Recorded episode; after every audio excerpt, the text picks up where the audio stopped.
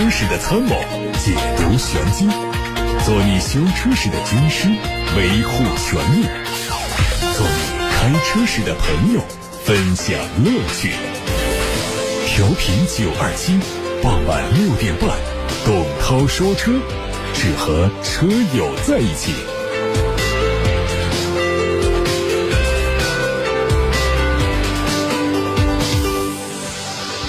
各位晚上好，欢迎来到董涛说车时间。先关注汽车资讯，稍后回答大家的买车、选车、用车提问。日前，东风风行宣布，面向全新市场定位的战略车型加大号智慧五座 SUV 新风行 T 五正式上市。包括此前预售款车型在内，新风行 T 五总共有 1.5T。1.6升自然吸气两种动力选择，五款车型售价从六万九千九到十一万九千九，全面覆盖了入门级紧凑型 SUV 的市场空间。同时上市的还有风行的 T5L 国六版的三款车，五座版、七座版，售价从十万九千九到十二万九千九。在舒适大空间为核心诉求的牵引下，新风行 T5 贯彻品牌的加大号基因，凭借着大享空间、大享实惠、大享安心、大享便利、大享潮流五大核心优势，成为吉利远景 SUV、传祺 GS3 等细分市场主要产品的有力竞争者。八月十八号，长城炮新品牌正式发布了，开启了中国皮卡乘用化、全球化的时代。长城炮具备了轿车的舒适性、SUV 的越野性、旅行车的休旅性以及轻型货车的装载性，多用途的特质让长城炮可以一车抵四车用。本次发布会上，长城炮乘用皮卡正式开启了预售，预售价格为十二万六千八到十五万九千八。即日起到九月三十号，支付九百九十九元定金的用户将享受五重尊崇大礼。这次发布的长城炮品牌是中国第一个全球化的皮卡品牌。未来，长城炮将在全球市场和丰田、福特等国际主流皮卡品牌正面竞争，全面加速全球化进程，达成“一二三”战略。即保持国内出口销量绝对第一，到二零二零年实现年销售突破二十万辆，二零二五年全球累计销量突破三百万。八月十八号，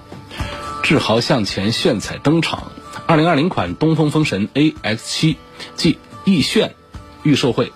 在武汉举行，东风风神2020款 AS7 官方价格十一万九千九到十三万三千九，即日起到八月三十一号购车就可以享受限时金融礼包。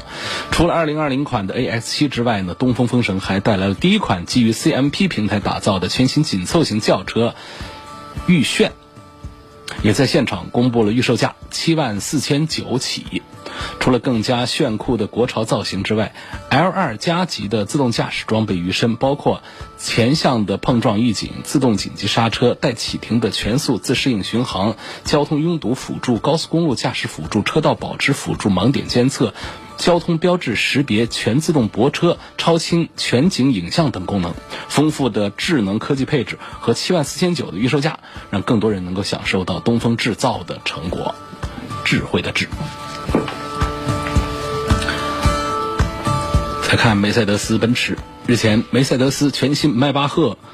GLS 伪装路试图已经曝光了，新车会在明年年内正式亮相。作为奔驰家族旗下的旗舰 SUV，在满足了充沛空间的同时呢，也兼顾了顶级 SUV 应该有的动力。虽然奔驰 GLS 的市场售价比较贵，但它的市场关注度仍然是不亚于同级对手宝马 X7 和雷克萨斯的 LX。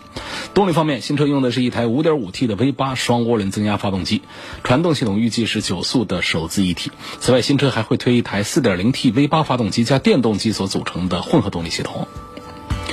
有媒体从官方获得消息，阿斯顿马丁 DBX 会从今年十二月开始正式发布。结合此前官方规划当中的 DBX 将于今年年底首发并且投产的信息来看，我们预计届时新车可能将在中国和海外市场同步首发。马自达品牌将会以二十四伏的轻混系统为切入点，未来逐步涉足到其他混动领域。而这个系统将率先应用到它旗下的马自达三和马自达的 CX 三零。最近，海外汽车媒体曝光了一则马自达 CX 三零的售价。该车已经陆续进入到西班牙市场，起售价约人民币二十三万四千一，未来会和日产奇骏和本田 CR-V 展开竞争。海外汽车媒体还曝光了一张2008敞篷版的渲染图，这个车具体的亮相时间还没有透露。未来的主要竞争对手可能是大众探歌敞篷版本。标致2008敞篷版是基于 CMP 平台打造，车身的尺寸相比现款是有大幅度的加长。看捷豹，捷豹的 iPace 纯电版的街拍图已经在网上出现了，量产版可能在。今年年底正式登陆到中国的台湾地区开售。等到新车上市之后呢，将会和同级的豪华品牌奔驰 GLC、宝马 X3、奥迪 Q5 等车型展开激烈的竞争。这个车在动力上用的是一台90千瓦时的电池组，最大的续航里程会超过470公里，能够在40分钟之内通过直流充电设备充到80%的电量。星途发布了 LX 的官图，它的定位是低于星途的 TX，这是一款紧凑型的 SUV。这个车已经在八月初在网络上出现一些消息，预计是在九月五号，二零一九年的成都车展期间正式开启预售。看奇瑞。官方的消息透露说，奇瑞的新能源艾瑞泽 E 将会在八月二十五号上市。它的前脸造型和五 E 比较接近，前格栅顶部的黑色装饰条非常粗壮，并且采用贯穿设计，和两侧的车灯形成流畅的线条。下包围两侧的雾灯区域采用的竖向三角，使前脸更具有气势。外媒说，现代将在九月份的法兰克福车展上推一款全新的纯电动概念车。它不仅将会展现现代针对未来纯电动汽车的外观设计的思路，还会展示一套可以定制化的内饰设计。官方说，这套设计的理念核心是可以定制化，因为在现代看来，未来的汽车将会为用户带来更自由的内饰设计风格，从而获得更杰出的使用体验。据了解，在这一次的法兰克福车展上，现代的展台上不仅将会亮相这款全新的纯电动概念车，还会亮相现代的第一款纯电动赛车。还有通用的消息，通用汽车正式推出了量产的 E-Coupe 版的科迈罗，作为第一台也是唯一一台电动版的科迈科迈罗，这台车目前正在参加加州的一个汽车周的活动，并且会在活动上进行拍卖。这个版本的科迈罗配备了两台来自博格华纳的永磁交流电动机，它的最大马力是七百一十匹马力，它搭载的电池重达三百一十八公斤，会分布在车辆的后轴上。何先生在八六八六六六六六热线电话上留言说：“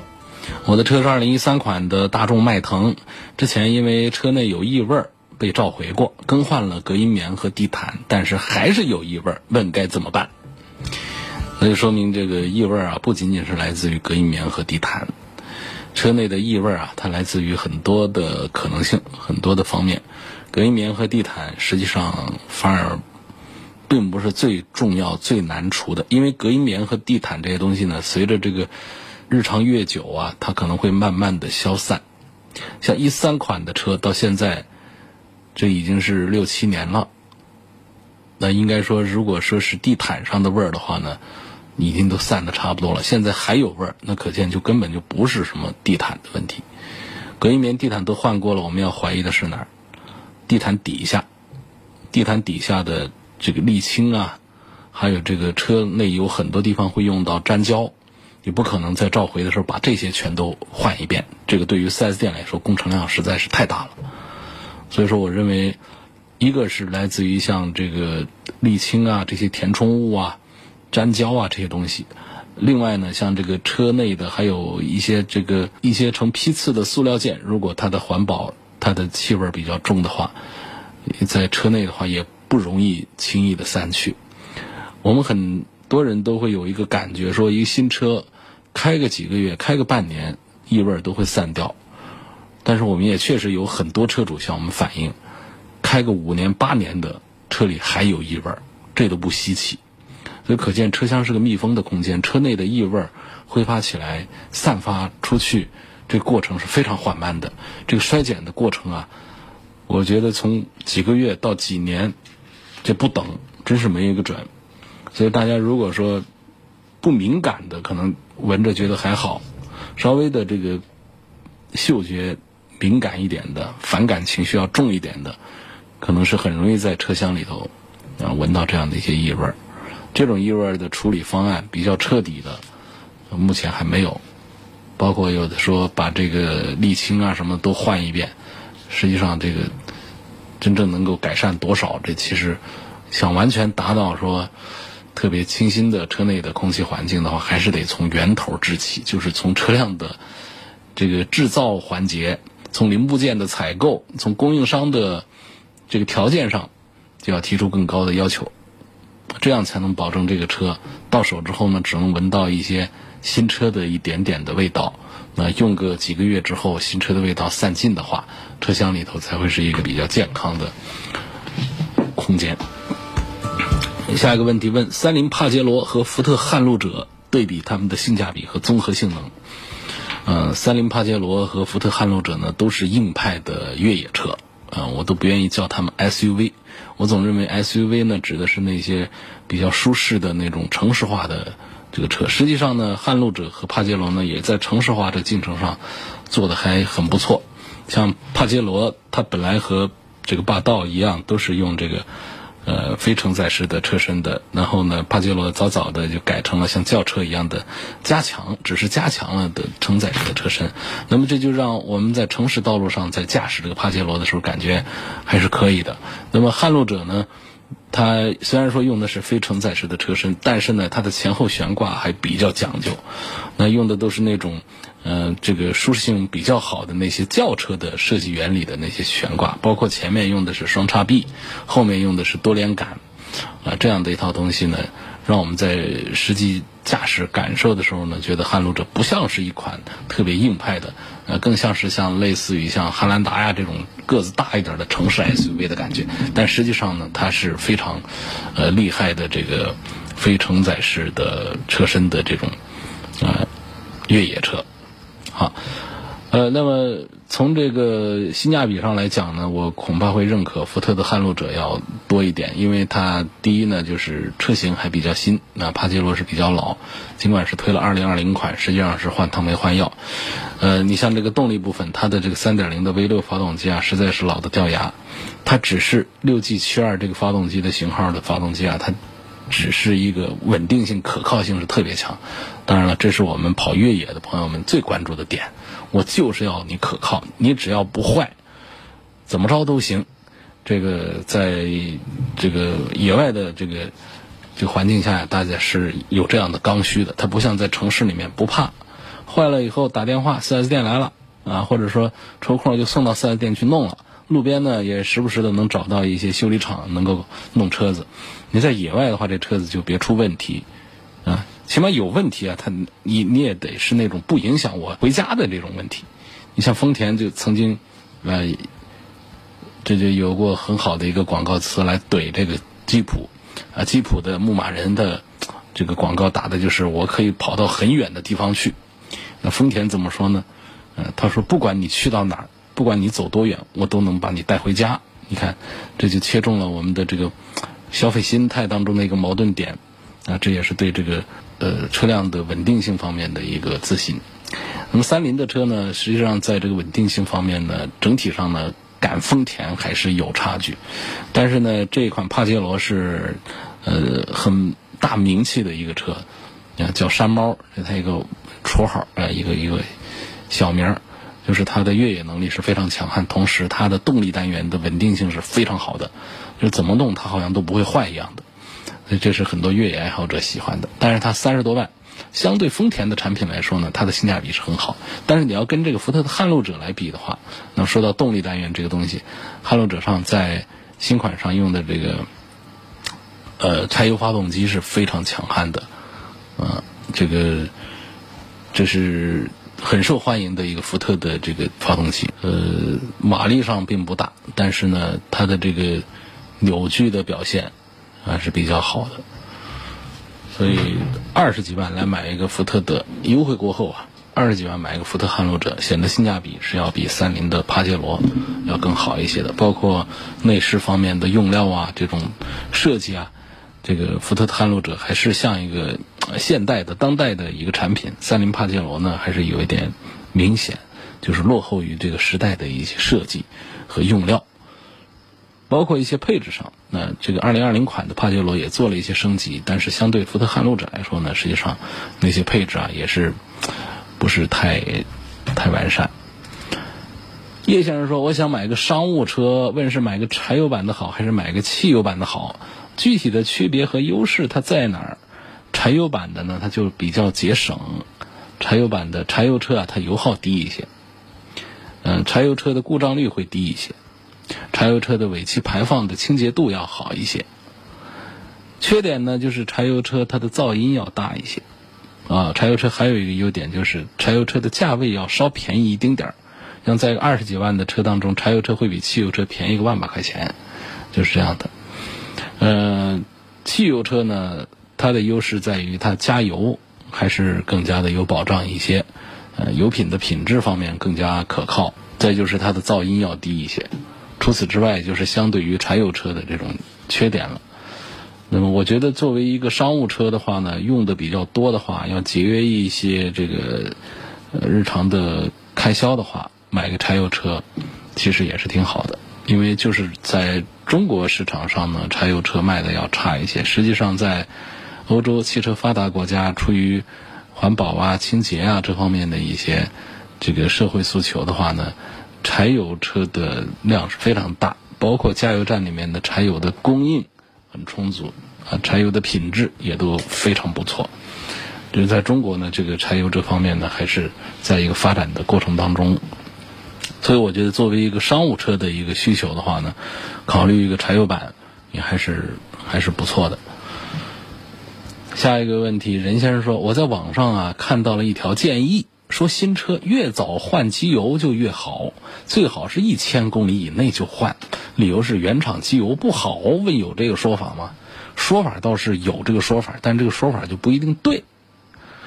呃，因为这个原厂的机油呢不是不好，原厂机油啊，它还是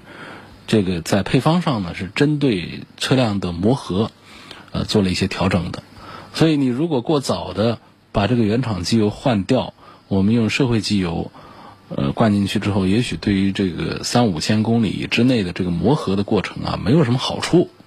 所以并不是新车的机油越早换越好，按照要求来换，三五千公里。把首保做掉，把第一箱这个机油把它给换掉就好了。所以我不认可网上的那条建议啊，我觉得那个说法是错误的。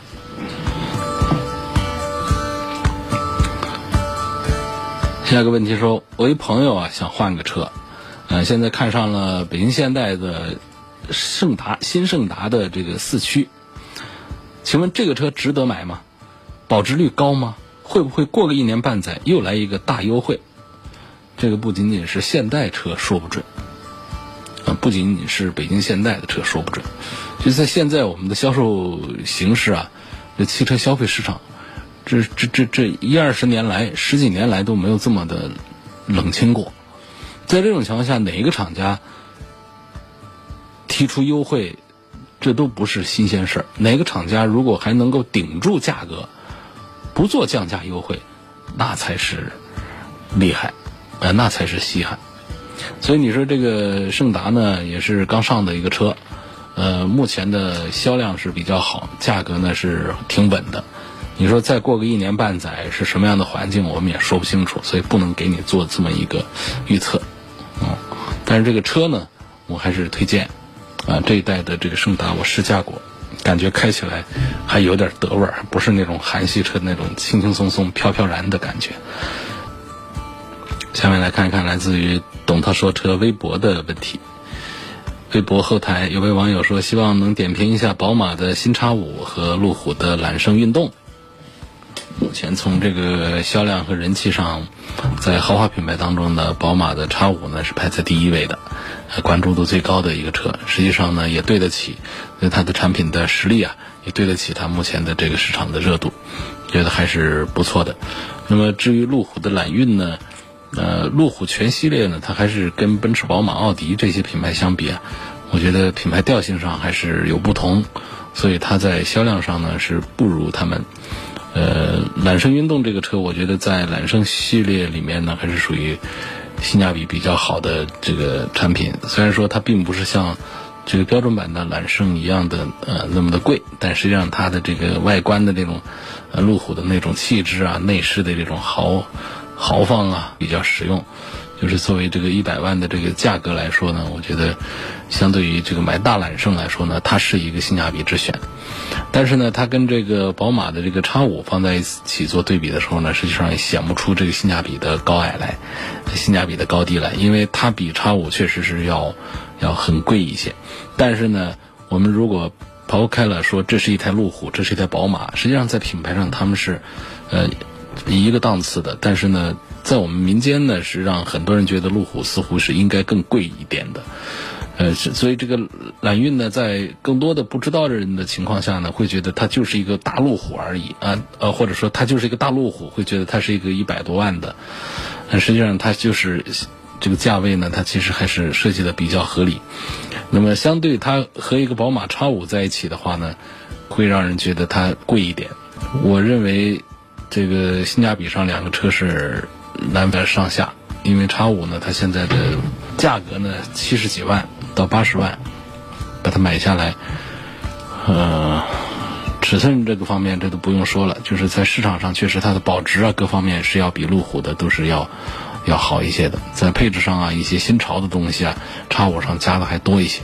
所以说这是叉五它卖的比较好，是有这个原因在里头。我认为性价比上呢，两个不能分，说哪个贵一些就性价比低一些，路虎贵一些，性价比差；那宝马的便宜一些，叉五所以它性价比就要高一些。我认为性价比是相当的，这跟他们的这个呃在市场上的这个呃口碑的这种感觉其实是相对等的。我觉得买哪个都可以，多花一点钱啊，买一个揽胜运动，这也是叉五没有办法取代的。从产品的性能上面讲呢，叉五的是要强一些的，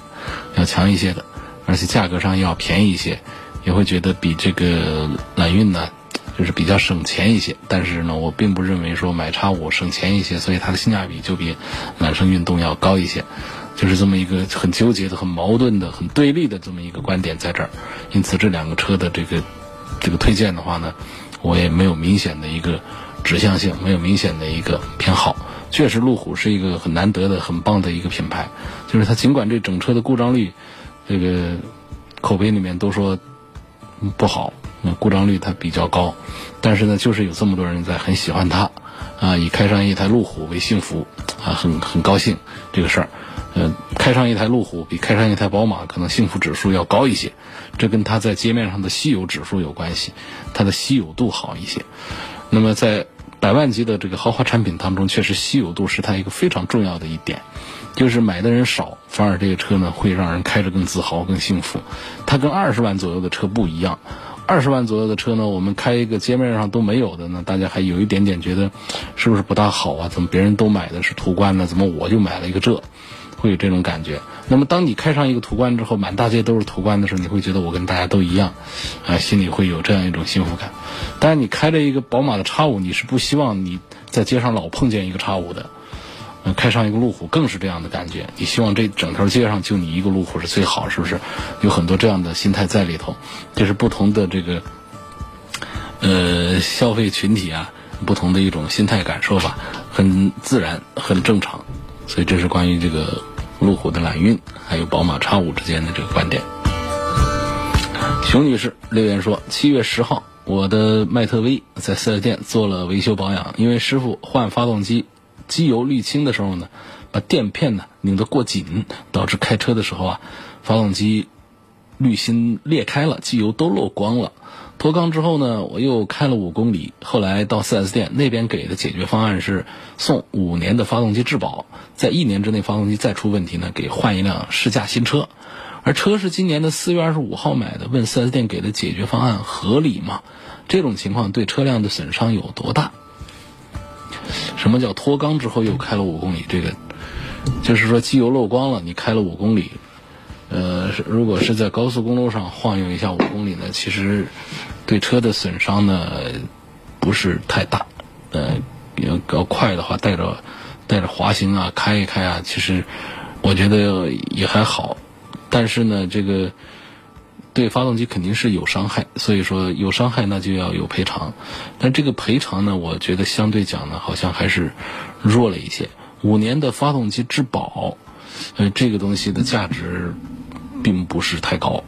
那可能厂家在核算的时候呢，它有一个风险成本。这五年之内，如果发动机坏得很的话，我得做一些这个维修啊，这是一些成本。但如果不坏的话，那等于是我没有支出。然后说一年之内发动机出问题，给换一辆试驾的新车。这其实它也是对这个发动机的目前的状态呢，这四 S 店可能还是打个赌，它还是这个这个好像还是有一些有一些信心一样的。呃。我觉得像这样的情况呢，最好是跟他再谈点更现实的，因为一年之内发动机出问题的概率应该是并不高。我讲刚才你在漏油的状态下开了五公里，它有损伤，但是不至于说在一年之内就给你带来这个发动机的寿命上的一些变化。所以这一年过了之后呢，就给你提供的是发动机的质保，质保是继续修。所以到头来你实际上是没有，你得到了一些看起来的保障，实际上你并没有得到什么太多的实实在在看见摸得着的实惠。呃，我觉得像这种情况呢，是最好能够谈到一些其他的，比方说我要求换发动机啊。呃，这个要求稍高了一点，再退而求其次说，啊，我要求给一些费用上的一些补偿，而不要用这种几年的质保这种东西来框。你这个显然是拧垫片拧得过紧导致的这个机油漏光的这种问题，这个店里的责任还是挺大的。我建议把你的索赔的条件提高一点。看看今天微博上的一个问题。提到了长城炮，嗯，说这个长城炮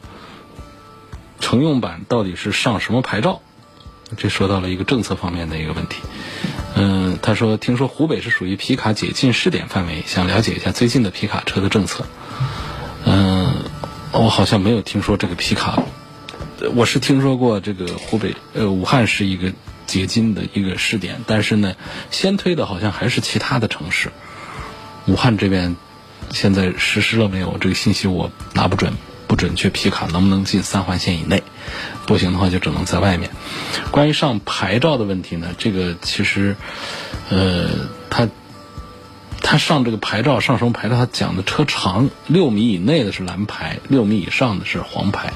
你就是一迈巴赫，你超过六米车长，你也得上个黄牌。主要还是看这个城市里面对于皮卡的限制，让不让进入这个主城区。或者从这个国家的大的趋势来看呢，这个皮卡它是呃逐步的放开进入到主城区的，因为皮卡呢它不是停留在我们过去的对于卡车的这种认识上的，现在的皮卡，你像这个刚刚上的这个长城炮啊，它在内饰的豪华感、乘坐的舒适感，包括整车的环保、排放等等这方面。那不是说超越过去的皮卡的问题，就是超越我们现在的很多轿车的问题了。那你仅仅因为一个样子，就是说这个车是皮卡就不能进主城区，这个规定的制定它就是不科学的。所以说这是国家考虑到了我们这个皮卡的这个现实发展，呃，正在逐步的做这种解禁。而这个长城炮呢，它好像推了一个乘用版，意思就是给它的后箱啊上面加一个盖子。加了盖子之后呢，就，呃，它就好像在市里跑也就可以了。你实际上你就看现在这个，呃，丰田的坦途啊这样的一些，呃，还有这个这个福特的这个猛禽呐这些车，我们很多玩家买了以后也给它加这个玻璃纤维的盖子，加了盖子之后也在市里跑嘛。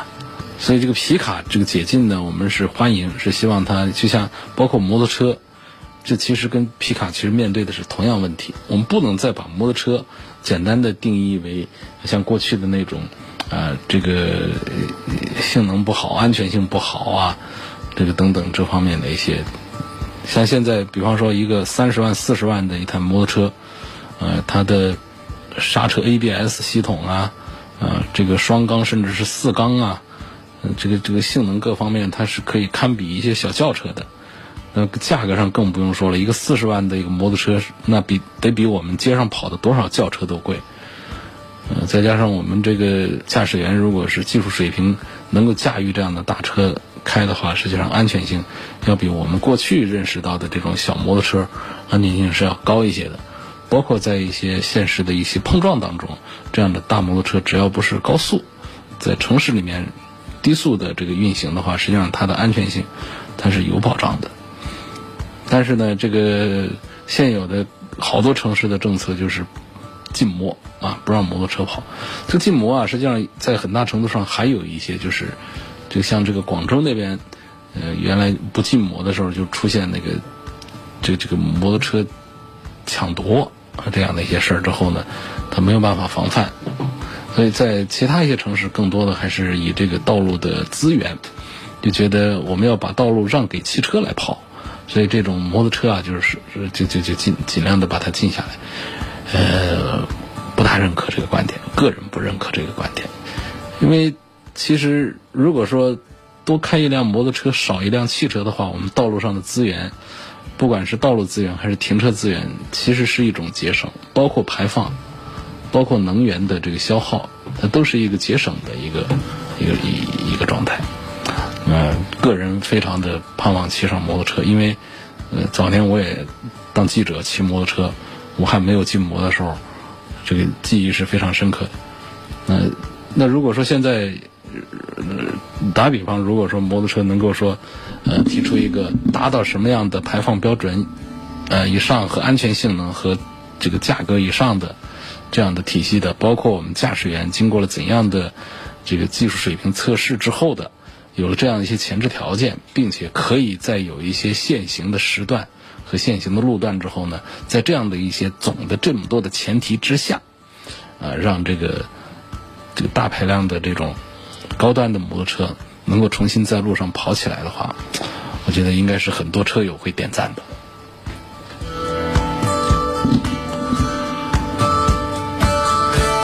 继续来看大家的其他问题，来自八六八六六六六六的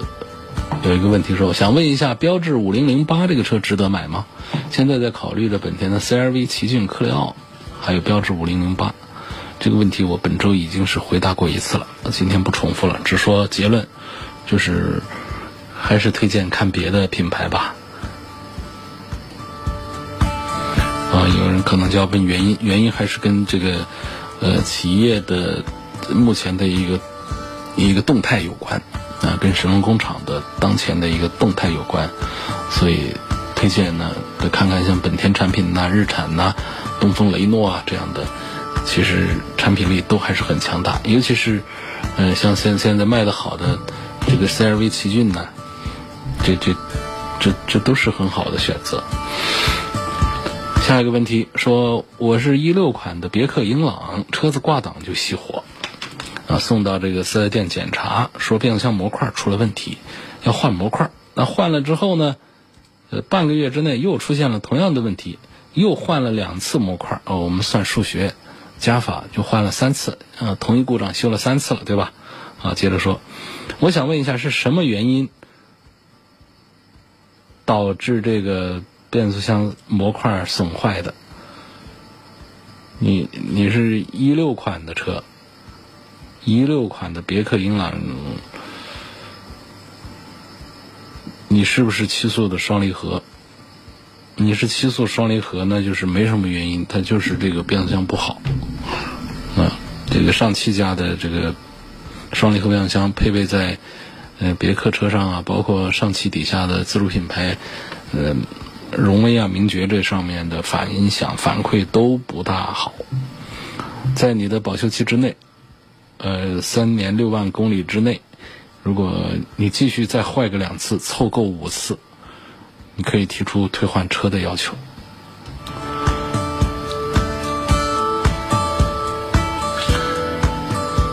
低配的本田 CRV 十六万三千八，跟大众的途观一点八 T 十六万三千八，哪个值得买？嗯，都行。呃，这 CRV 有 CRV 的这个故障小的这个故障少的这么一个优势。嗯，大众的途观呢有它这个销量比较大，然后保值这方面比较好的一个优势，我觉得都可以。但是结合刚才另外一个朋友的一个提问，我没有回答，没没没来及回答的。